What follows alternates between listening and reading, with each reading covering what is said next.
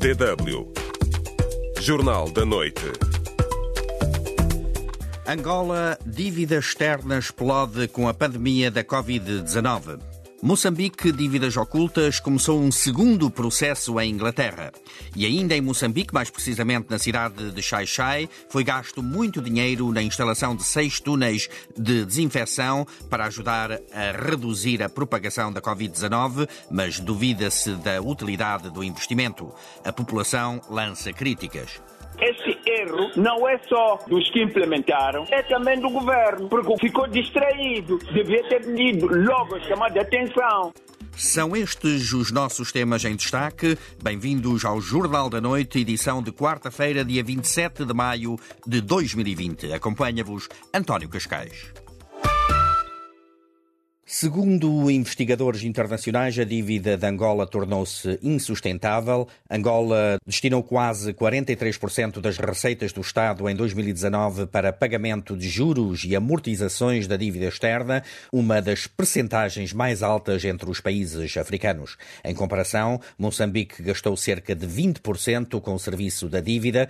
Com o coronavírus, a situação tornou-se ainda mais difícil. Pergunta ao economista e jornalista angolano Carlos Rosado de Carvalho: a bomba do endividamento angolano está prestes a arrebentar? Este é o grande problema e é a grande questão que se coloca em Angola. Nós não, não sabemos como é que vai ser.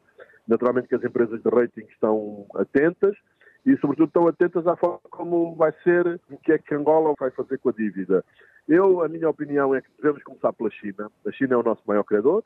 E, portanto, qualquer reestruturação da dívida angolana passa pela China, nem, me parece que outros credores aceitam fazer alguma coisa sem que se negocie ou renegocie ou se reestruture a dívida com a China. Portanto, se houver incumprimento, se a bomba do endividamento angolano rebentar, a China, como maior credor, deveria perdoar a dívida ou permitir um adiamento dos pagamentos. A China estará pronta para isso? A China, nas negociações, tem feito eh, algumas coisas que eu acho que são essas coisas perigosas, ou uma parte perigosa, que é trocar dívida por ativos, não é? Foi o que aconteceu num país da Ásia, em que é a chamada troca de eh, debt for equity. Perdoa a dívida, mas fica com ativos, não é? Neste caso foi um porto. E, portanto, nós teremos que saber. Portanto, aquela história de que a China emprestava dinheiro, não se preocupava, disse que não se ingeria em assuntos internos dos países a quem emprestava dinheiro, mas agora nós estamos aqui à beira de pagar uma fatura, não é? Angola destinou quase 43% das receitas do Estado em 2019 para pagamento de juros e amortizações de dívida externa. O que é que isso significa para o povo angolano? Mais cortes no orçamento, na saúde, na educação? Aumento de impostos? Aumento dos preços de bens básicos? Significa que se nós tivermos que dar mais dinheiro para o serviço da dívida, quer dizer que fica menos dinheiro para as despesas internas. E creio que a despesa com juros da dívida pública já é praticamente igual à soma das despesas sociais de Angola. Portanto, nós gastamos tanto com as despesas sociais em Angola como gastamos com os juros.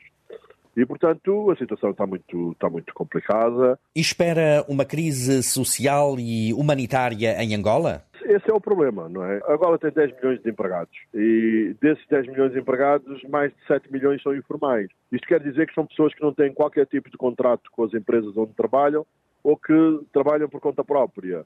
E, portanto, essas pessoas quer dizer que se não trabalham não ganham. E com o confinamento é óbvio que isto complicou-se. E, portanto, a situação social já era grave, agora piorou. A resiliência do povo angolano é enorme. Nós já vimos em outras geografias um aumento do pão, de manifestações, um aumento dos combustíveis, manifestações.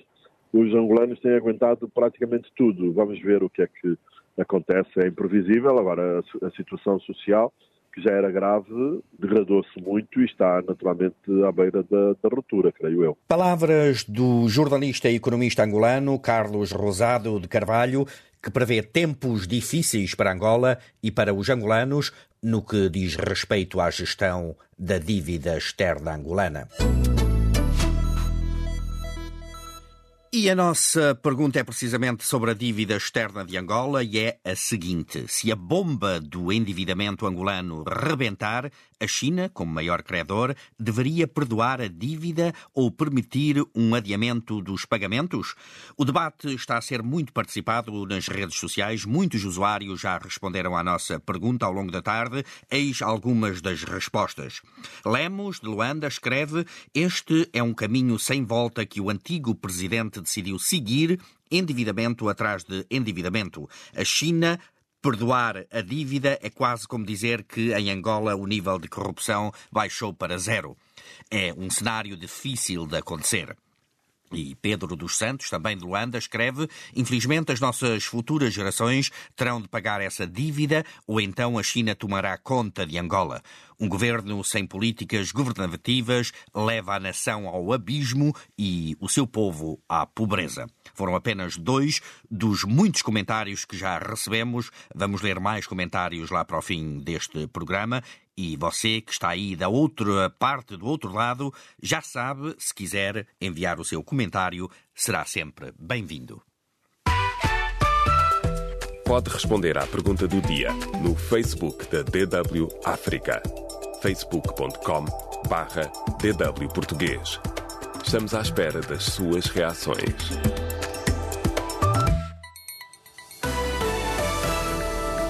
DW Notícias. Em Moçambique, o ministro do Interior disse hoje que os grupos que protagonizam ataques armados no norte do país usam uniforme do exército moçambicano e recorrem a drones para o reconhecimento dos seus alvos, mas estão a perder terreno. Amad Miquidade descreveu a atuação dos grupos armados que realizam incursões na província de Cabo Delgado quando respondia no Parlamento a perguntas dos deputados da Assembleia da República. Em Angola, o Alto Conselho de Cabinda, que congrega vários movimentos e grupos, pediu hoje a Portugal que sirva de mediador de negociações com o governo de Angola para um acordo de paz naquele território independentista. Em São Tomé e Príncipe, o governo está a analisar a legalidade do despedimento coletivo na empresa hoteleira HBD, que detém três hotéis na região autónoma do Príncipe, que motivou queixas do Sindicato de Hotelaria.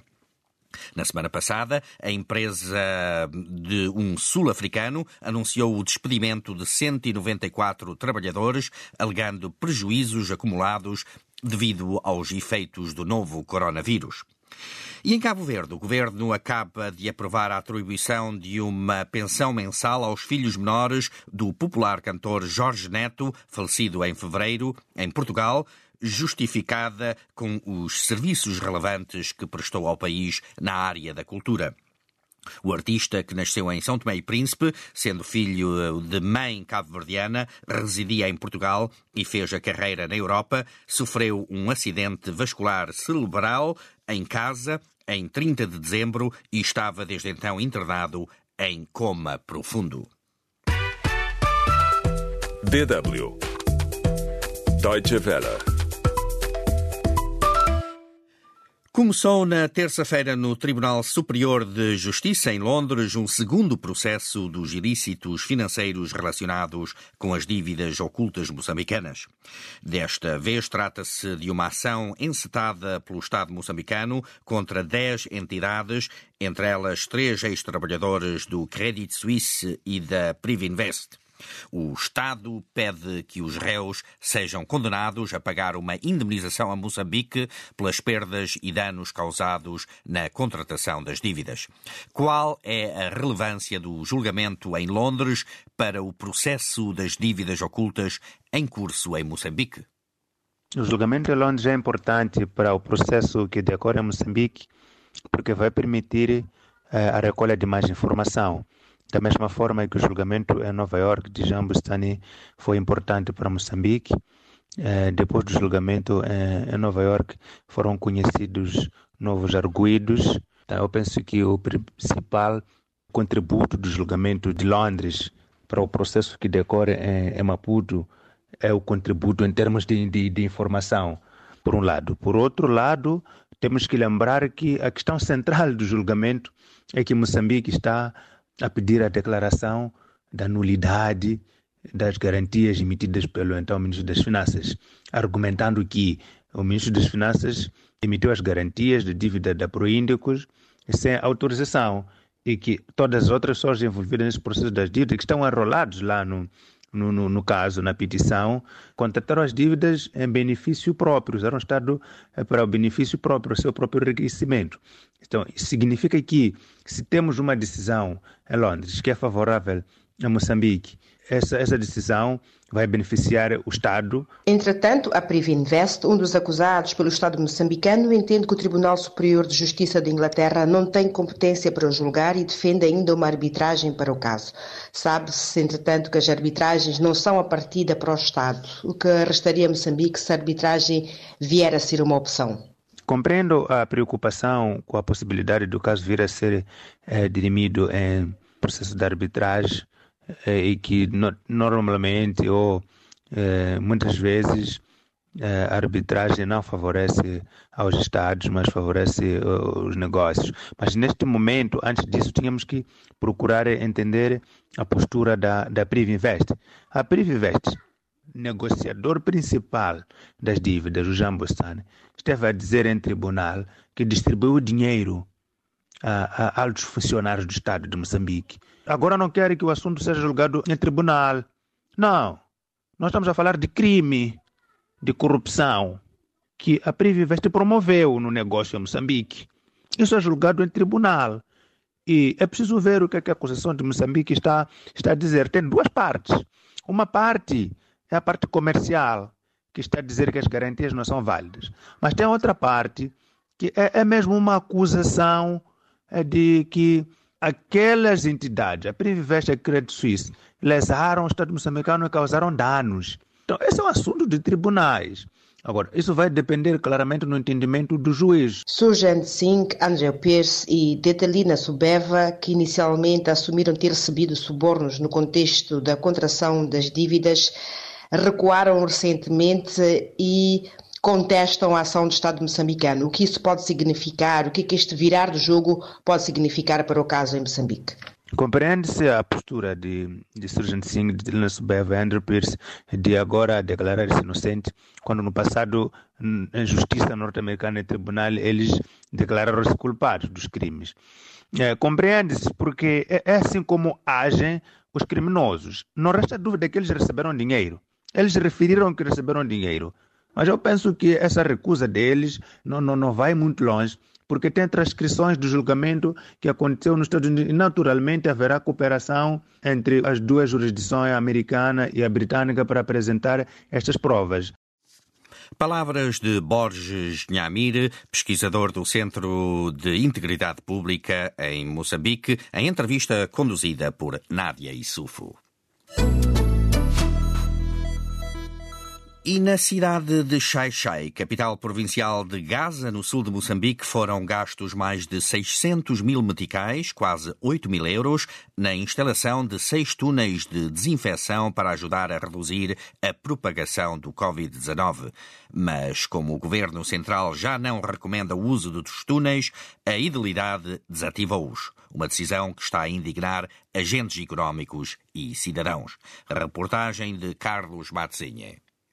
A idilidade de Xaxai tinha mandado instalar seis túneis, cada com o custo de cerca de 100 mil meticais, mais de 1.400 euros nos mercados, nas unidades sanitárias e outros aglomerados populacionais da cidade. Mas, entretanto, teve que desativá-los porque o governo central não recomenda o uso de túneis de desinfecção. Alguns nem chegaram a funcionar.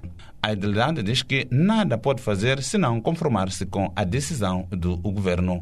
Ancha Matus, vereadora da Ação Social no município de Xaxai, diz que enquanto esperam as novas orientações, reforçam as medidas preventivas da Covid-19. Desativamos os túneis, era uma forma também de infectar. Assim sendo, uma equipe que está a trabalhar nos mercados, grossista, de pombo, que é para fazer o controle das medidas de prevenção, o uso de máscara, a lavagem das mãos. Vamos identificar a sensibilização por forma a consciencializar as pessoas que há uma necessidade de prevenir. Na cidade de Xaxai, a instalação dos túneis de desinfecção era vista como uma medida viável para prevenir a doença nos mercados, terminais de transportes de passageiros e outros aglomerados populacionais. Carlos Moula, residente em Xaxai, acredita que os túneis podem ser eficazes na desinfecção, mas culpa as autoridades por terem feito a instalação sem a recomendação do Conselho Científico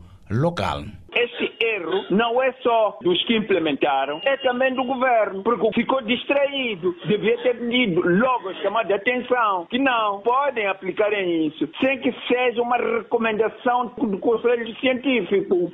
Em relação ao desperdício de investimento, este residente defende que sejam responsabilizados os servidores públicos que implementaram os túneis. Por seu turno, Rui Pitambar, presidente da Associação Econômica de Xaixai, organização que financiou alguns túneis, lembra a experiência positiva de outros países. Em vários países os túneis existem e eles dizem que isso dá efeito positivo e ajuda muita gente. É apenas sabermos usar. Se nós não vamos seguir isso, é um investimento mal feito que não vai dar resultados. Dotivel, Carlos Massinha, em Xaxai. DW Notícias.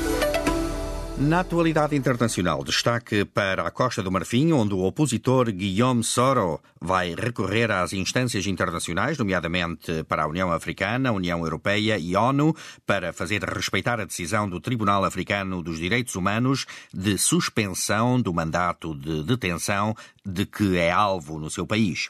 A informação é avançada em comunicado divulgado nas redes sociais de Soro pelos advogados do também declarado candidato às eleições presidenciais marcadas para outubro na Costa do Marfim.